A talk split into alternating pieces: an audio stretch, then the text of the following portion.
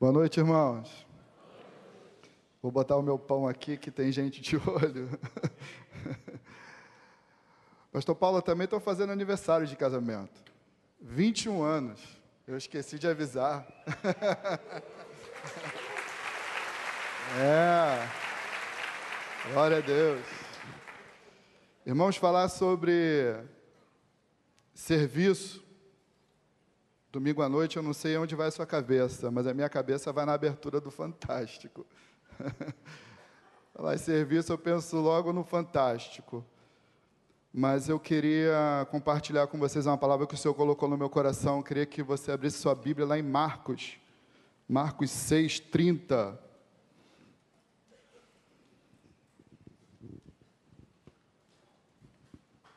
A primeira multiplicação dos pães e peixes.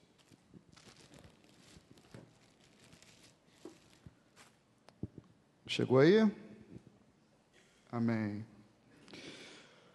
Os apóstolos reuniram-se com Jesus e, e contaram-lhe tudo o que havia feito e ensinado.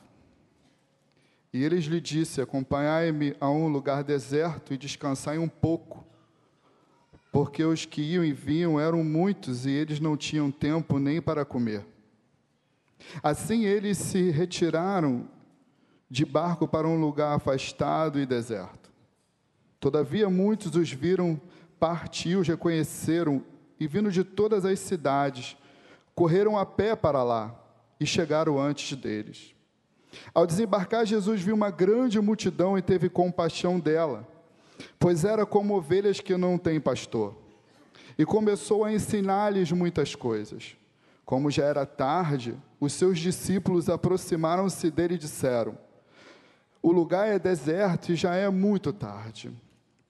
Manda-os embora para que possas ir ao, aos campos e povoados em redor e comprem algo para comer. Ele, porém, respondeu: Dá-lhes de comer vós mesmos. Então eles lhe perguntaram: Compraremos pão para essa multidão com duzentos denários? Ao que ele lhe disse: Quantos pães tendes? E de ver. Tendo-se informado, eles responderam: Cinco pães e dois peixes. Então lhe ordenou que fizessem todos se assentar, em grupos sobre a grama verde. E eles se assentaram em grupos de cem e de cinquenta. Tomando os cinco pães e os dois peixes, Jesus ergueu os olhos ao céu, abençoou os pães e os partiu. Em seguida, entregou aos discípulos para que servissem, e também repartiu os dois peixes para todos. E todos comeram e ficaram satisfeitos. Em seguida recolheram doze cestos cheios de pedaços de pão, de pão e de peixe. E o número dos que comeram os pães foram de cinco mil homens. Quando eu recebi o privilégio de trazer essa palavra nessa noite e para falar sobre serviço, a palavra que Deus ministrou no meu coração foi exatamente essa. Da primeira multiplicação dos pães e dos peixes. Jesus se retirou com os seus discípulos para um lugar mais deserto. Era um momento que ele estava um pouco triste, porque ele ficou sabendo da morte do seu primo, de João Batista. E quando ele vai se retirar com seus discípulos, um lugar mais afastado, quando chegou lá, a multidão já estava lá esperando.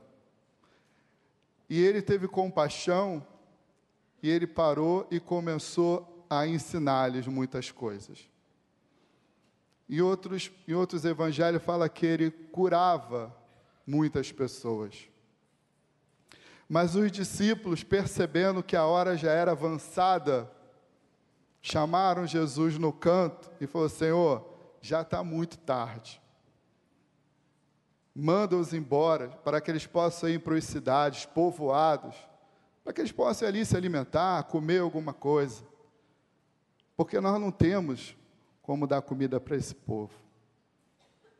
Mas Jesus responde seus discípulos com uma pergunta: Josué, não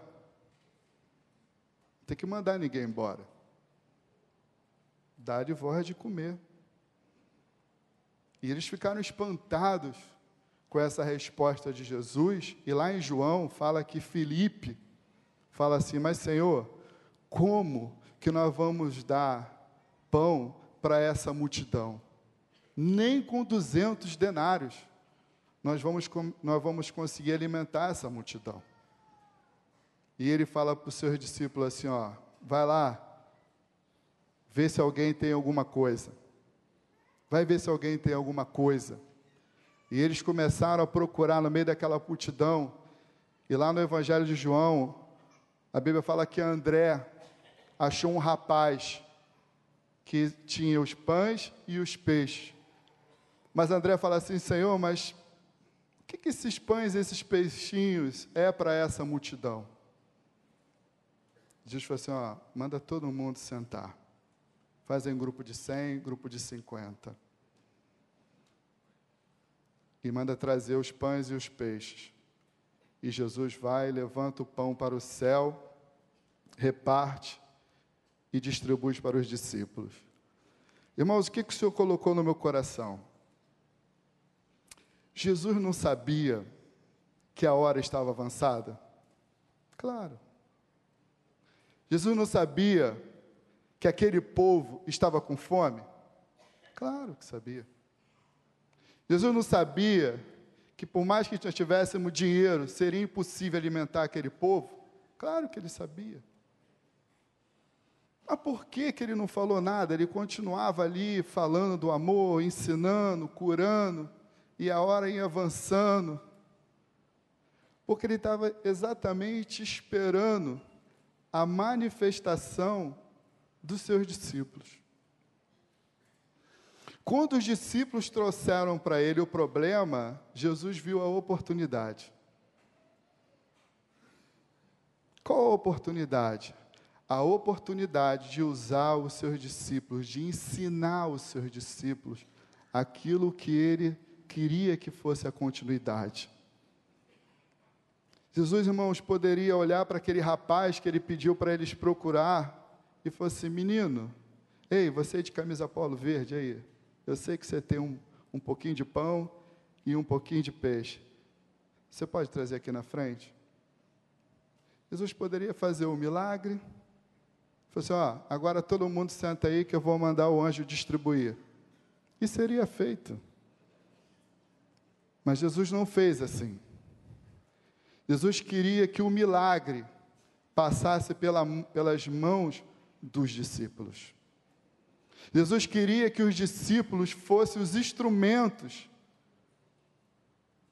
do milagre da multiplicação. Jesus usou os seus discípulos para operar o milagre da multiplicação dos pães e dos peixes através dos seus discípulos. Então ele alimentou uma multidão, alimentou, mas ele ensinou os seus discípulos a viver o sobrenatural. O milagre do Senhor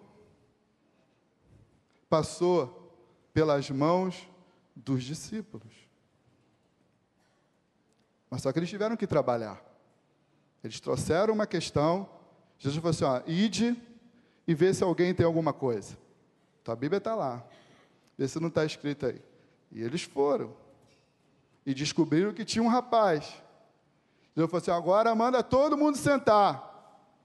Em grupo de 100 e de 50. Todo mundo teve que separar e sentar. Jesus fez, a, pegou o pão, ergueu, orou e falou assim: ó, agora distribui.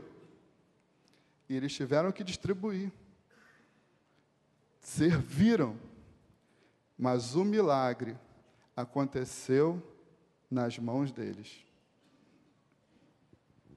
Porque, por isso que eu trouxe o pão aqui. Porque o milagre foi esse. Jesus ergueu o pão, repartiu e entregou para Paulo, entregou para Guilherme, entregou e aí, ó, partia. E tinha outra. partia e tinha outro. O milagre, irmãos, acontecia na mão dos discípulos. O milagre acontecia quando eles dividiam o pão. Dividia o pão, tinha outro. Dividia o pão, tinha outro. Dividia o pão, tinha outro. Era muito mais, irmão, daquele momento, do que multiplicar um pão. Era ensinar o sobrenatural para os seus discípulos. É fazer com que os seus discípulos vivessem o milagre nas suas mãos. Irmãos, isso acontece até hoje.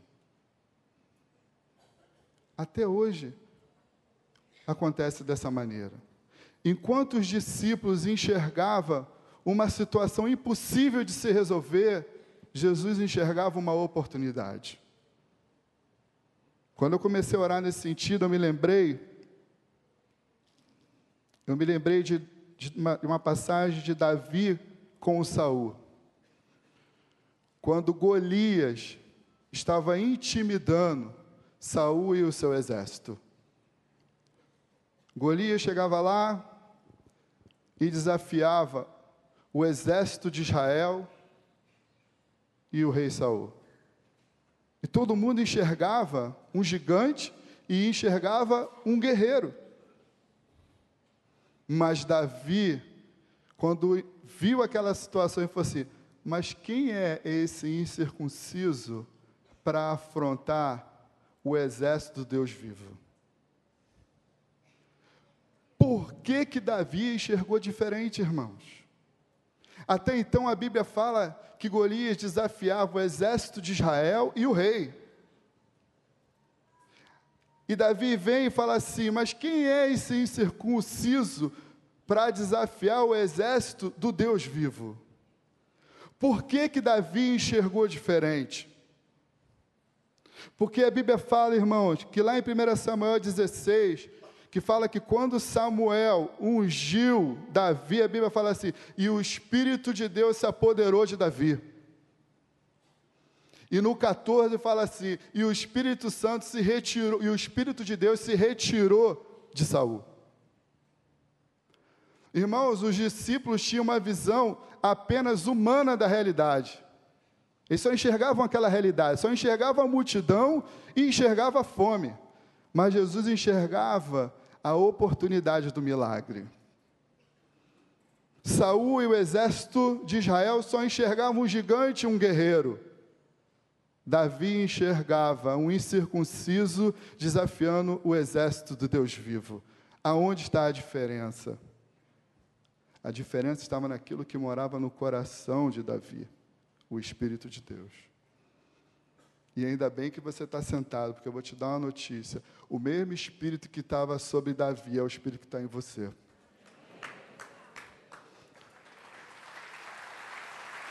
O mesmo Espírito.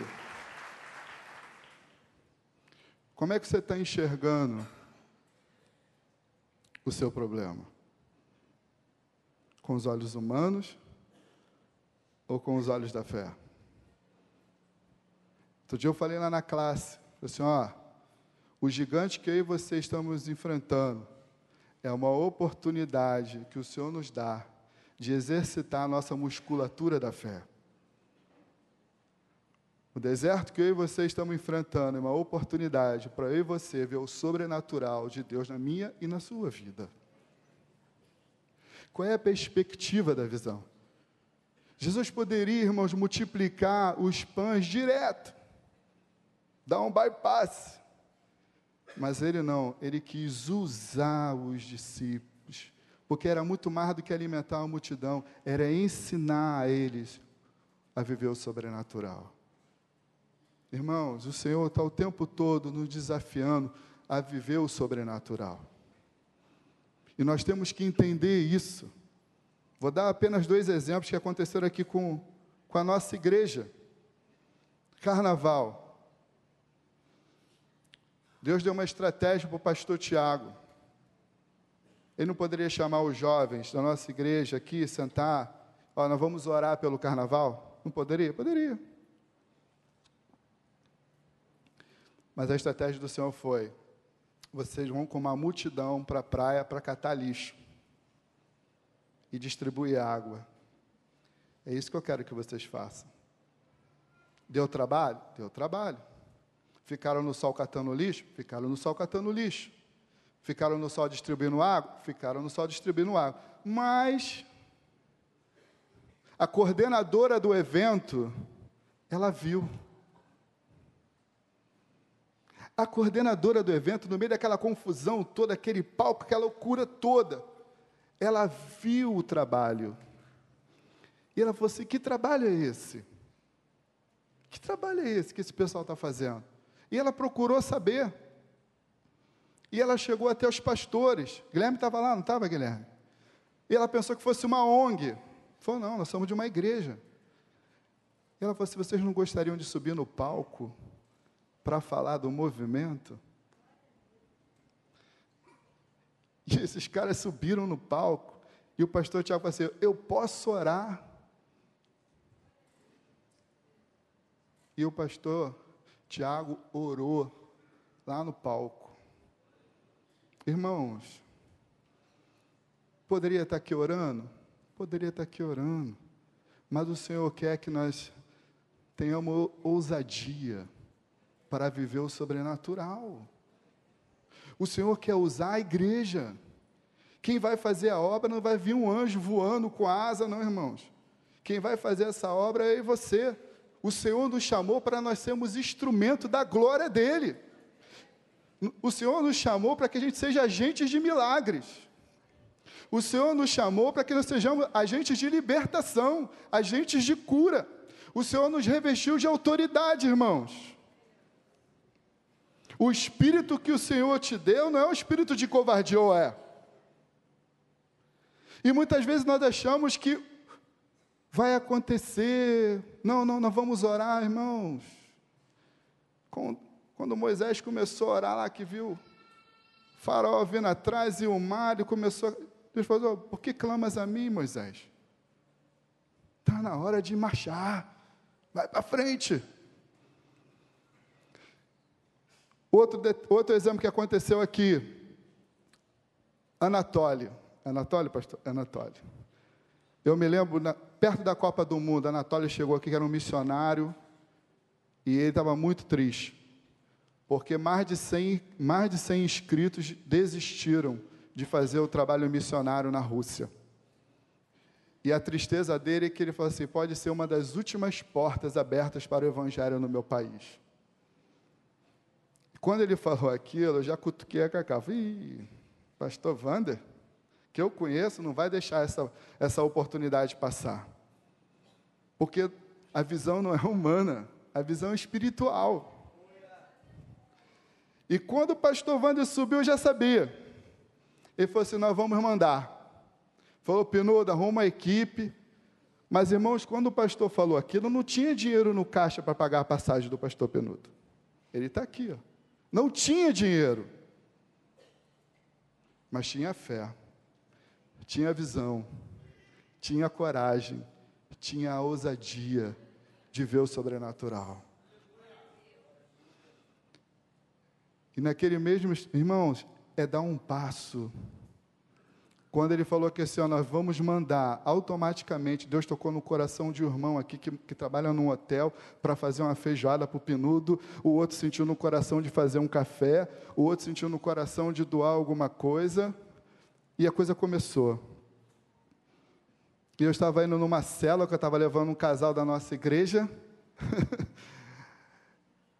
e chegou lá, o Pinudo também ia, e o período aflito, porque o problema já não era mais o dinheiro da passagem, irmãos, era o passaporte do homem.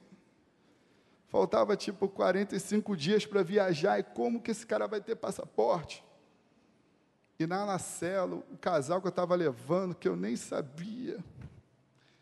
Você o problema é passaporte? É, passaporte, você me encontra no horário tal, lá no. Em 30 minutos, o Pinu estava saindo com passaporte.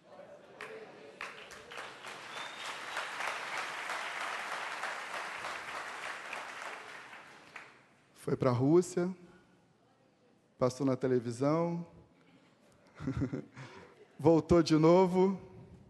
Sabe por quê? Porque uma pessoa acreditou no impossível. A fé do pastor Vander fez o Penudo chegar na Rússia. Irmãos, para onde você está olhando? Está olhando para onde? Para o humano? Deixa eu falar uma coisa para você. O Deus que te chamou, te chamou para você viver o sobrenatural. O Deus que te chamou, te chamou para você trazer existência no mundo espiritual aquilo que ainda não existe na sua vida. O Deus que te chamou, te chamou para você viver uma vida de milagres.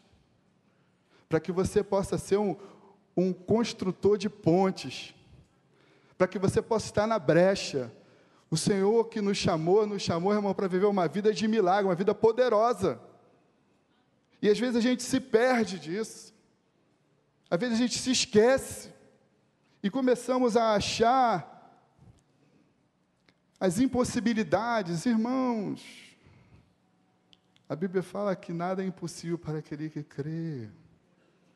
Ou, ou, Vamos para cima.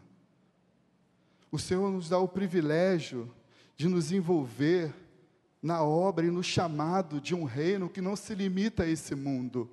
Nós fizemos ontem a festa do Casa Cap.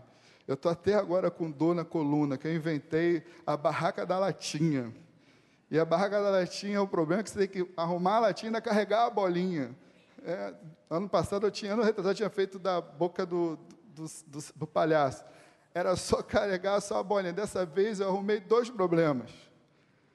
Mas sabe qual foi a minha maior alegria, pastor Marco, naquela festa? Foi uma coisa para o senhor. Foi servir na barraquinha com o meu filho. Foi servir na barraquinha com o Pedro. Irmãos, o quarto da Amanda era tanto brinquedo.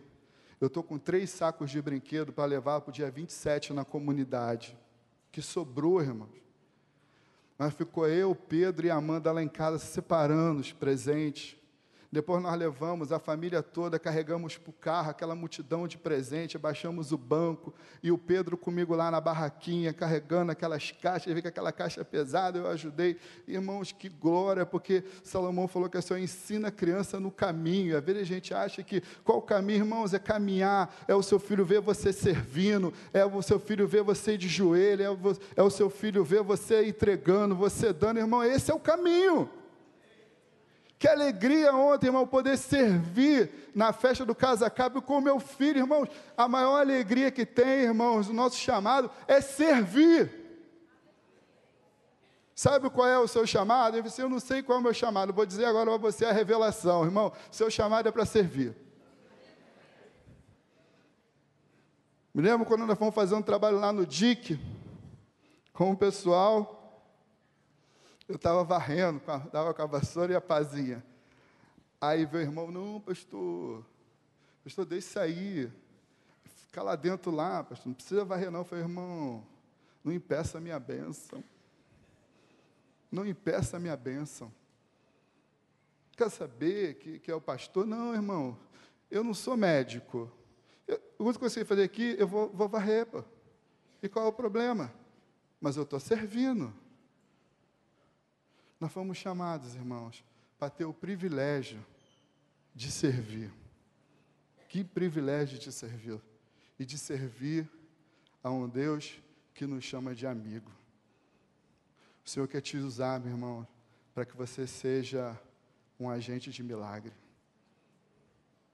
O Senhor quer te usar para que você seja um agente de cura. Às vezes a gente fica assim, Senhor, eu estou naquele lugar, naquele setor, só tem, só tem gente do diabo, me, manda aquele pessoal embora, quero trabalhar com crente, irmãos. O que falta é visão espiritual. O Senhor quer te usar para salvar todo mundo. A gente fica assim, ah, eu trabalho só com gente tudo encapetado, eu quero trabalhar só com crente, irmãos. Se o Senhor te colocou nessa batalha, Ele vai te usar para que você seja um instrumento da glória dele. Cristo em vós, a esperança da glória. O nosso chamado, irmãos, é para fazer diferença no mundo perdido. O problema é que nós começamos a acreditar ou começamos a, a crer no Evangelho, irmãos, na boa. Não sei se isso é uma boa notícia para você, mas graças a Deus que a gente tem a liberdade de falar isso na, na nossa igreja. Não sei, mas muitas vezes, irmãos, nós estamos crendo no Evangelho que não é o Evangelho da cruz. Esse negócio de só vitória, para de sofrer, que você só vai ganhar, que você só vai estar por cima, que você vai ser o primeiro. Irmão, desculpa, mas esse não é o evangelho que está aqui. Não sei se você vai ficar frustrado, mas o evangelho é você dar. Evangelho da cruz é você servir. O evangelho da cruz é ser o último. O Evangelho da cruz é entregar a sua vida. O Evangelho da cruz é dar tudo para que Ele seja glorificado. Esse é o Evangelho, irmãos. Nós estamos, estamos numa onda aí que não é o Evangelho da cruz. E por isso tem muita gente se frustrando. Lá em Lucas 22, 27, fala assim: ó, pois quem é o maior? Quem está à mesa ou quem serve? Não é quem está à mesa? Eu, porém, estou entre vós com os quem serve a mesa. Quem é maior, irmãos? Maior o que serve a mesa ou o que é servido? É o que serve. O Senhor nos chamou, irmãos, para servir. O Senhor nos chamou para amar. O Senhor nos chamou para abençoar. O Senhor nos chamou para interceder. O Senhor nos chamou para encorajar. O Senhor nos chamou para amar, o Senhor nos chamou para fazer a diferença, o Senhor nos chamou para chorar pelos perdidos, irmãos. Esse é o Evangelho. Se você passar na rua e você olhar a realidade que nós estamos vivendo e isso não tocar mais no seu coração, eu gostaria de convidar você depois para você vir no altar. Porque a Bíblia fala que o amor de muitos esfriarão. E eu oro para que o seu amor não venha esfriar. Eu oro para que você tenha a alegria e a satisfação de servir o próximo, porque esse é o meu e o seu chamado. O Senhor nos chamou, irmãos, para a gente viver o sobrenatural. Está escrito lá em Marcos 16, 17: E estes sinais acompanharão os que creem. Irmãos, sinais e prodígios acompanharão os que creem. O Senhor nos chamou para viver o sobrenatural. O Senhor nos chamou para fazermos a diferença. Por quê, irmãos? Porque o Espírito Santo está sobre nós. A Bíblia fala lá em Lucas 4,18, assim, ó, e o Espírito do Senhor está sobre mim, porque me ungiu para anunciar boas novas aos pobres e enviar-me para proclamar libertação aos presos e restaurar a vista aos cegos, para pôr em liberdade os oprimidos e proclamar o ano aceitável do Senhor. Esse é o meu e o seu chamado. Irmão, você pode abrir essa Bíblia lá, em Lucas 4, 18, para nós lermos isso junto. Eu quero que você tome posse dessa palavra. Eu quero que essa palavra seja uma verdade no seu coração nessa noite. E se você está aqui, poxa, eu nunca tive a oportunidade de abrir meu coração para Jesus, irmãos, é uma oportunidade que você tem nessa noite de abrir seu coração para que o Espírito Santo entre na sua vida e mude a sua visão. Você abriu aí? Está aí, Lucas? Você chegou aí, Lucas 4, 18? Vamos lá. Faço questão da gente, vamos ler juntos. Mas eu quero que você lê, tomando posse, irmão. Tome posse. Amém? Vamos lá. O Espírito do Senhor está sobre mim.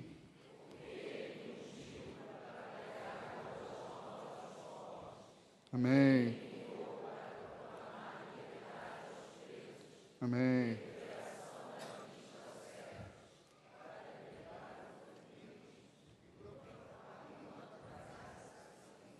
Amém. Eu li um negocinho, está assim, ó, em Atos 1,8, está assim, ó, tanto em Jerusalém, como em toda a Judéia e Samaria, até os confins da terra. Uma igreja bíblica não é só uma igreja que ouve a palavra, mas é uma igreja que prioriza o crescimento do reino de Deus, por meio da evangelização, por meio do cuidado, por meio do serviço e da obra missionária. Um crente sem missão está fora do propósito de Jesus, irmão. Pastor, de manhã aqui, JR, ele falou assim: ó, para que você serve? Você serve para quê? Uma igreja bíblica não é só uma igreja que ouve a palavra, mas é uma igreja que prioriza o crescimento do reino de Deus por meio da evangelização, por meio do cuidado, por meio do serviço e da obra missionária.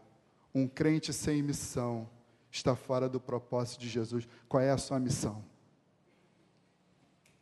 Qual é a sua missão? Qual é a sua missão? Tem como não passar aquele vídeo que eu separei? Olha esse vídeo, irmãos.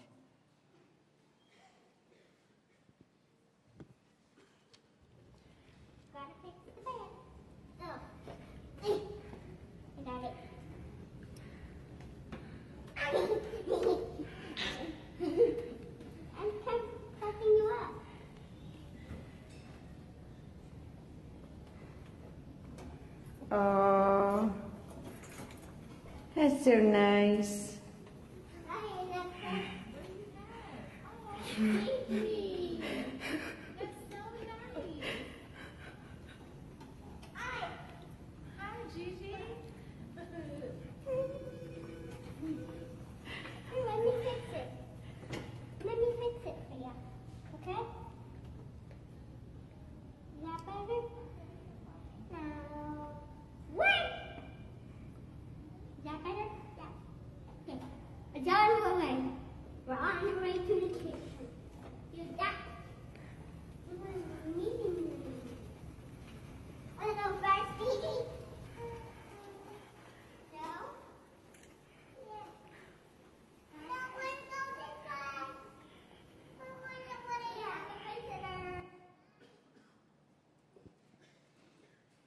Ele leva ela para passear todos os dias no hospital.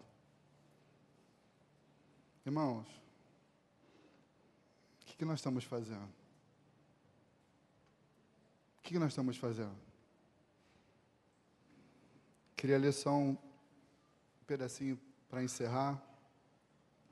Se você é filho de Deus e discípulo de Jesus, a sua preocupação maior deve ser em como atingir o objetivo da grande comissão. A sua participação dentro do reino de Deus e na igreja de Jesus. Não é simplesmente aprender mais e participar de uma igreja legal e confortável. Isso não é uma proposta completa do Novo Testamento. Sem missão não tem igreja. O que Deus tem colocado no seu coração, por quem você ora, para que você contribui, quem você serve, qual é o propósito de Deus na sua vida? Qual é a sua missão? Eu me lembro, irmãos, quando o pastor Marco recebeu a notícia da leucemia,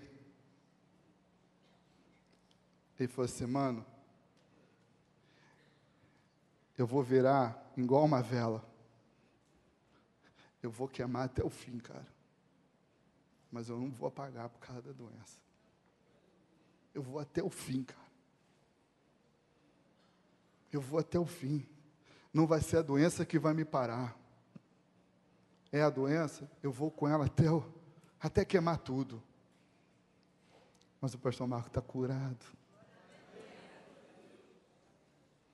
Irmãos, o meu chamado e o seu chamado é para servir e para vivermos sobrenatural com o Senhor.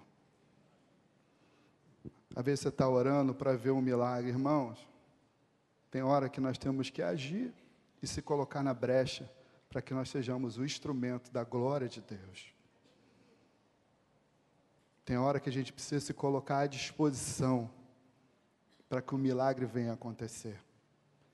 Irmãos, e existe a, a bênção no servir. Eu não sei se você reparou na bênção, mas eles conseguiram poucos pães e poucos peixes. Sobraram quantos cestos? Sobraram doze cestos. Quantos discípulos eram? Cada um levou um cesto cheio para casa. Sabe quem é mais abençoado? O que serve. Quer ser abençoado? Serve. Levaram cinco pãezinhos e dois peixinhos. E levaram cada um um cesto cheio para casa. A matemática de Deus, irmãos, não é a matemática do mundo. A matemática de Deus é dá, dá. E a matemática do mundo é recebe. A matemática do Deus, de Deus é serve. A do mundo é seja servido. A matemática do mundo é ganhe. Com Deus é entrega. Irmãos, eu queria te convidar para essa noite você ter a oportunidade de falar assim: Senhor, eu quero ser um agente do sobrenatural do Senhor. Eu quero ser, Pai, aquele que vai estar na brecha para ser um instrumento da tua glória através da minha vida. Irmão, eu sei que essa é uma palavra totalmente diferente do que nós estamos acostumados a ver aí fora. Você vai vencer, né? Você vai ficar isso. E aí vem um pregador e fala assim: vem servir, vem entregar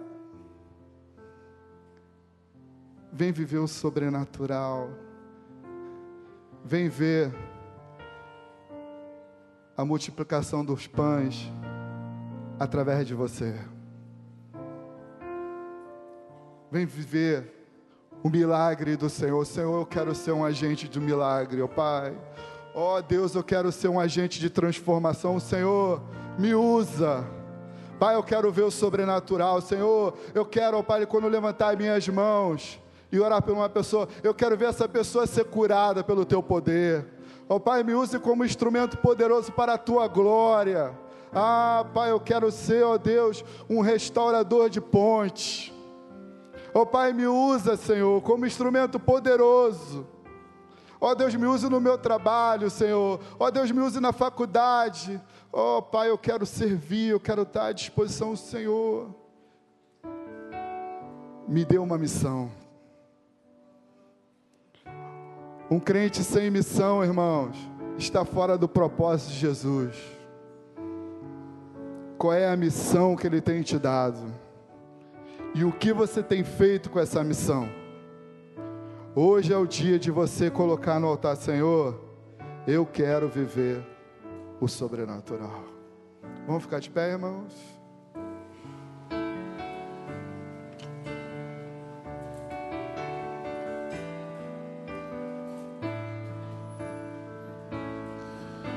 O Espírito do Senhor está presente para consolar.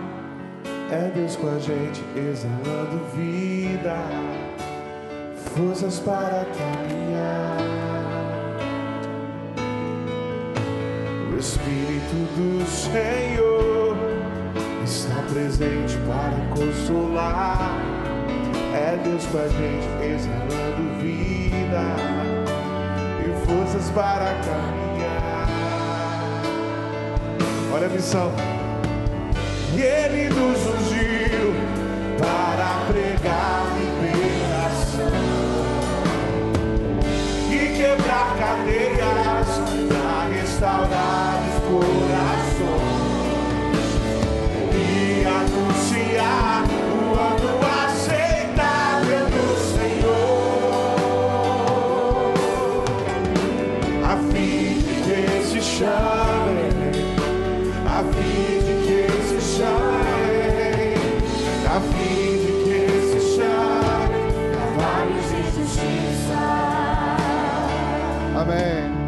Irmãos, eu gostaria de convidar todos os pastores para ficar aqui na frente. Nós vamos orar, irmãos. Por aquele que sentiu no coração, Senhor, nessa noite eu quero entregar a minha vida. Senhor, eu quero ser um instrumento nas Suas mãos de milagre. Usa-me, Senhor. Usa-me, Senhor. Ah, Pai, eu quero que o Senhor me use para que eu possa ver o sobrenatural acontecer através da minha vida. Você tem essa vontade no seu coração de ser um instrumento poderoso na mão do Senhor? Eu queria que você viesse aqui na frente. Nós vamos orar, nós vamos colocar nossas mãos sobre você, para que você possa ser revestido dessa autoridade, para que você possa ser autoridade no seu lar, para que você possa ser autoridade na sua casa para que você possa ser autoridade no seu trabalho, para que você possa ser autoridade na sua faculdade, na sua escola, para que você possa ser uma autoridade do Senhor no seu condomínio. Ah, Senhor, eu quero ver o sobrenatural. Senhor, eu quero ver a multiplicação através das minhas mãos. Eu queria te convidar. Ah, você que quer ser um agente de milagre. Você que quer ser um instrumento poderoso Irmão, eu vou pedir o pastor Marcos para orar. Porque naquele dia ele me impactou. Quando ele recebeu aquele laudo, aquele diagnóstico, que se fosse eu, eu ia parar. Que papo é esse? Estou aqui servindo e recebo um diagnóstico de leucemia vou parar. Mas ele falou que assim, eu vou queimar até o fim, meu irmão. A enfermidade não vai me parar. E ele levou o cesto cheio para casa. O cesto da cura.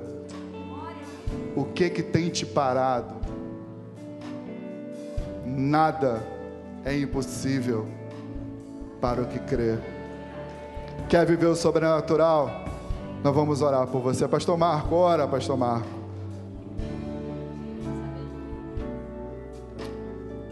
Se Deus falou com você, que mensagem simples e poderosa para nós. Um apelo diferente, nós vamos clamar ao Senhor. Mas se você não veio até aqui no altar da graça por alguma razão, eu encorajo você a se ajoelhar onde você está aí, seja lá na ponta, aqui no meio, aqui, se ajoelhar na presença do Senhor. Deixa o Senhor te alcançar. Deixa Ele quebrar a tua altivez. Se ajoelhe na presença do Senhor. Diga, Pai, eu estou aqui. Olha para mim. Eu quero também me ajoelhar por essa causa.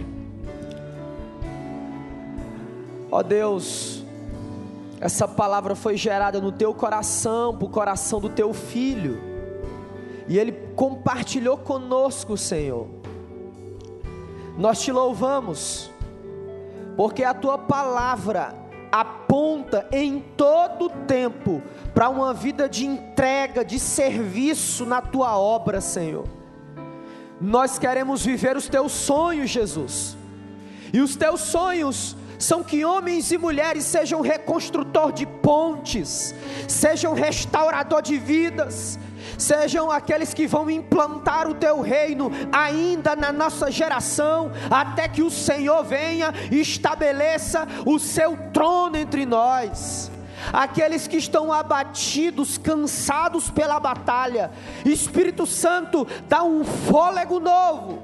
Aqueles que enterraram o dom, Senhor, o talento, que tu possa visitar agora e que eles desenterrem o talento e, como diz a parábola, possam multiplicar aquilo que receberam das tuas mãos. Que sejamos uma igreja quebrantada na tua presença, uma igreja servidora, uma igreja que vai sacudir as estruturas do inferno nas vielas, nas mansões, seja na Síria, seja na Rússia, seja em Vargem Grande, seja nos cantões do Brasil. Nós queremos te servir, amando, cuidando, treinando pessoas para que multipliquem o teu favor. Oh Deus, obrigado porque as sementes que foram geradas no nosso coração certamente vão encontrar espaço para que cresçam como árvores frondosas, e como diz o Salmo número 1, seremos plantados junto a ribeiros de água, e vamos frutificar na devida estação, e fomos desafiados a ouvir que a estação é hoje, é o tempo da multiplicação de pães, pães que vão saciar o corpo, e o pão da vida, Jesus, que vai saciar a nossa alma nós te louvamos e te adoramos, porque Teu é o governo, Senhor, Teu é o domínio sobre todas as coisas, e nós dizemos juntos amém. Se coloque de pé em nome de Jesus. Aplauda ao Rei dos Reis, o Senhor dos Senhores. Você que vem aqui na frente, por favor, por favor, aplique essa palavra abre a tua casa, lidera uma célula, serve com as crianças, lidera os cursos da família na vida da igreja, trabalha, vai servir o Senhor, vamos para frente, tem muito trabalho para a gente fazer. Deus te abençoe. Enquanto você volta para o seu lugar, vamos cantar a última canção, Pastor Miquel. Pastor Clóvis vai lá para a porta. Espere ele chegar lá na porta. Não sai agora, não. Eu disse hoje de manhã: vamos esperar fechar completamente. Tem detalhes que o Espírito Santo pode fazer ainda agora através de um abraço. Então o pastor Clóvis está indo lá para a porta. Nós vamos adorar mais uma vez o refrão dessa canção. Você vai dar um abraço nele. E olha para mim, o maior culto vai começar quando a gente sair por aquelas portas ali. Que o Senhor te abençoe, que o Senhor te guarde e faça resplandecer o rosto dele sobre você, e que todo Israel de Deus espalhado pela face da terra experimente a paz, a shalom do Senhor, a paz que excede todo entendimento.